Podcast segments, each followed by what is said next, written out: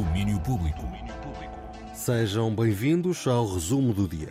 Eu sou o João André Oliveira e estas foram as notícias que marcaram o dia no domínio público. Começamos com o assunto que nos chegou esta manhã. O ator português Nuno Lopes foi acusado pela guionista, atriz e realizadora Ana Martinucci, conhecida como A.M. Lucas, de a ter drogado e violado há 17 anos, em 2006, no fim de um evento do Festival de Cinema norte-americano Tribeca. No processo, interposto num tribunal de Nova York, perto do fim do prazo de prescrição do crime, A.M. Lucas acusa Nuno Lopes de ter drogado e levado para o quarto onde terá violado.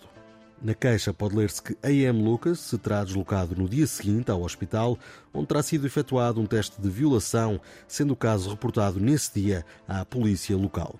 Diz também que depois da violação tomou medicamentos para prevenir uma eventual infecção por VIH que lhe causaram síndrome de stress pós-traumático diagnosticado por um terapeuta. Contactado pela Antena 3, Nuno Lopes indicou ter sido aconselhado pelos seus advogados a não fazer declarações sobre o caso, remetendo todos os esclarecimentos para um comunicado que emitiu hoje, onde refuta todas as acusações que lhe são feitas e diz esperar que seja feita justiça no tribunal. O autor explica que recebeu com surpresa e choque a carta dos advogados de A.M. Lucas, onde lhe era pedido que propusesse uma quantia monetária para que o caso acabasse por ali e um pedido de desculpas, tendo Nuno Lopes recusado ambos. Declara-se moralmente incapaz de cometer os atos de que é acusado e de estar de consciência tranquila, apesar de saber que a recusa em aceitar um acordo confidencial e avançar publicamente para tribunal terá consequências para a sua reputação pessoal e profissional. O comunicado termina com o desejo de Nuno Lopes de que este caso seja prontamente esclarecido e julgado justamente pelas autoridades competentes, dizendo ainda que nunca terá medo de agir judicialmente contra qualquer pessoa que tente difamar o seu bom nome. Um caso que continuaremos naturalmente a acompanhar no domínio público. E agora vamos às confirmações para os festivais.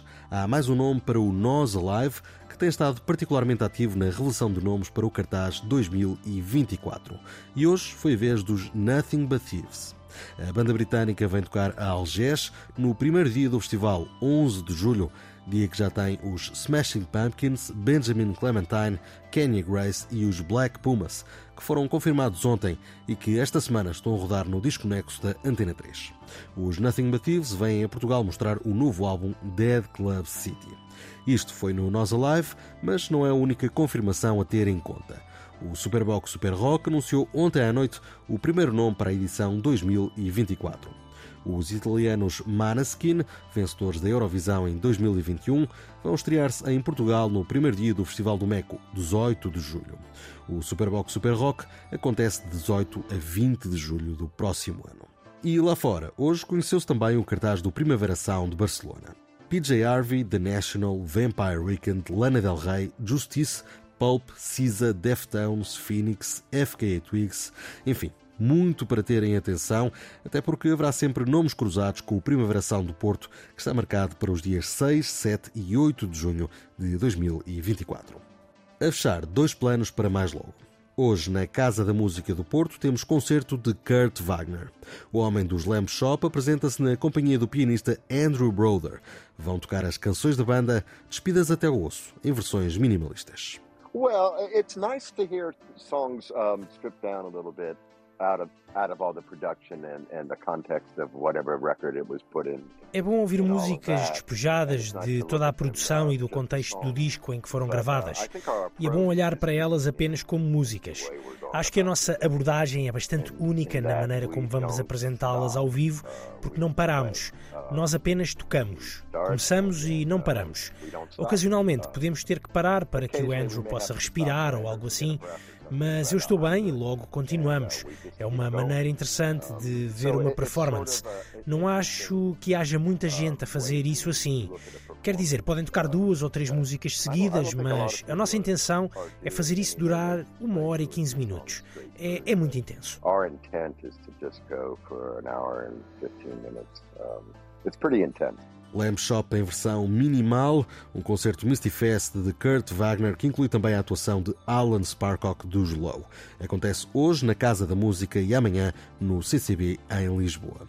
E também hoje no Porto, na Igreja Paroquial de Sedufeita, atua Charlemagne Palestine. compositor, performer e artista visual norte-americano, contemporâneo, por exemplo, de Philip Glass. Outro colaborador assíduo de Vinil é um dos nomes históricos das vanguardas norte-americanas.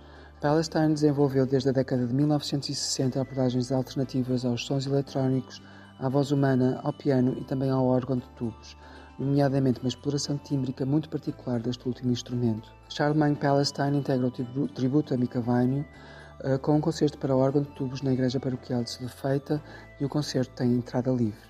Ouvimos o curador de música e arte sonora de Serralves, Pedro Rocha, que nos apresenta o concerto gratuito de Charlemagne Palestine, um dos mundos que colaborou com Mika Vainio e que veio ao Porto participar no tributo que Serralves está a fazer ao músico finlandês.